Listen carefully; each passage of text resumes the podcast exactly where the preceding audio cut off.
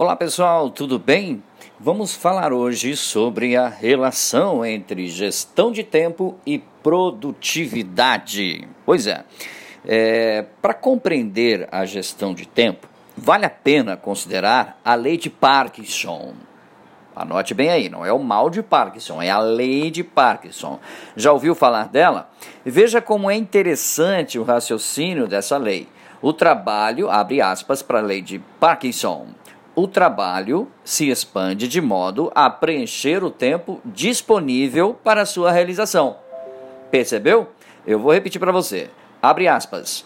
O trabalho se expande de modo a preencher o tempo disponível para sua realização. Fecha aspas. Percebe o que ela significa?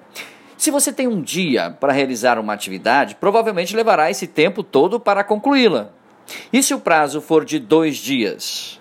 Então é bem provável que você também levará os dois dias para exatamente concluir essa tarefa. A lei de Parkinson explica em poucas palavras o funcionamento da, da palavra chamada procrastinação. Embora difícil, é o ato de deixar para depois o que pode ser feito agora. A dura realidade é que nós temos a perder tempo e não concluir tarefas antes do prazo. O problema é que isso reduz nossa produtividade, já que trabalhar muitas horas não quer dizer produzir durante muitas horas. Assim, mesmo tendo tempo para executar alguns projetos, não conseguimos fazer isso.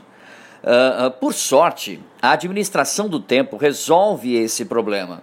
Ela colabora para a produtividade, fazendo com que você caminhe na direção dos seus objetivos, assim como já correu com pessoas que têm uma história de sucesso como dropshipping. Né? Três fatores que prejudicam a gestão de tempo. Vamos lá. Você entendeu então a importância da gestão de tempo, não é? Mas vale destacar que existe agora algumas coisas que podem prejudicar o seu planejamento. Vamos lá, vamos falar de três delas. A primeira, perfeccionismo. Isso mesmo. Já ouviu falar da frase feito é melhor que perfeito? Pois é, pessoas muito perfeccionistas costumam ter grandes dificuldades na hora de desenvolver projetos. O motivo é que elas se apegam aos detalhes, querem tudo sob controle e precisam realizar cada etapa de um trabalho com perfeição. Isso faz com que os seus projetos acabem ficando parados, já que demandam um tempo e um nível de dedicação que ninguém tem. Ou seja, o perfeccionismo é um grande vilão da administração do tempo e realização de tarefas.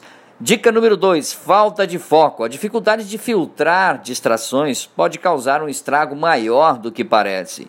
Quando você está cuidando de uma tarefa e decide fazer uma pausa para qualquer motivo, leva um tempo até que consiga se concentrar novamente na atividade.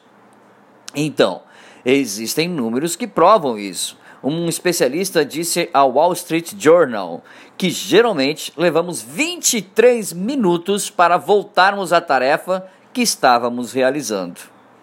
Notificações no celular estão entre os eventos que mais prejudicam a gestão do tempo. Mas às vezes temos a tendência de interromper uma atividade para olhar as redes sociais, aquela olhadinha, né? Ou outras informações aleatórias na internet, mesmo que nenhuma notificação tenha sido ou surgido no celular. E a última dica 3, falta de oportunidades. Por fim, podemos falar sobre a falta de oportunidades. Mesmo que consiga fazer muitas coisas sem se distrair, será que essas atividades estão ajudando você a caminhar na direção dos seus objetivos? O princípio do Pareto ou de Pareto conhecido também como a regra 80-20, diz que geralmente 80% dos efeitos vem de 20% das causas. Aplicando o conceito à administração do tempo, podemos dizer que 20% das atividades que realizamos são mais importantes e podem ser responsáveis por 80% do progresso em nossos projetos sociais. O problema é que muitas pessoas têm dificuldade para definir que atividades são essas. Assim, acabam, é claro, se tornando apenas tarefeiras Embora consigam fazer muitas coisas no dia, talvez não estejam caminhando em direção aos seus objetivos, como o de ganhar dinheiro em casa, por exemplo. ou de melhorar a sua performance no trabalho. Tá bom, gente? Espero que possa, que essa dica pode ter, possa ter ajudado você a encontrar novos meios, tá bom? Mais dicas sobre marketing, podcasts e vídeos você encontra em nosso site dbmarketingdigital.com.br. Um grande abraço, até o nosso próximo encontro. Tchau, pessoal.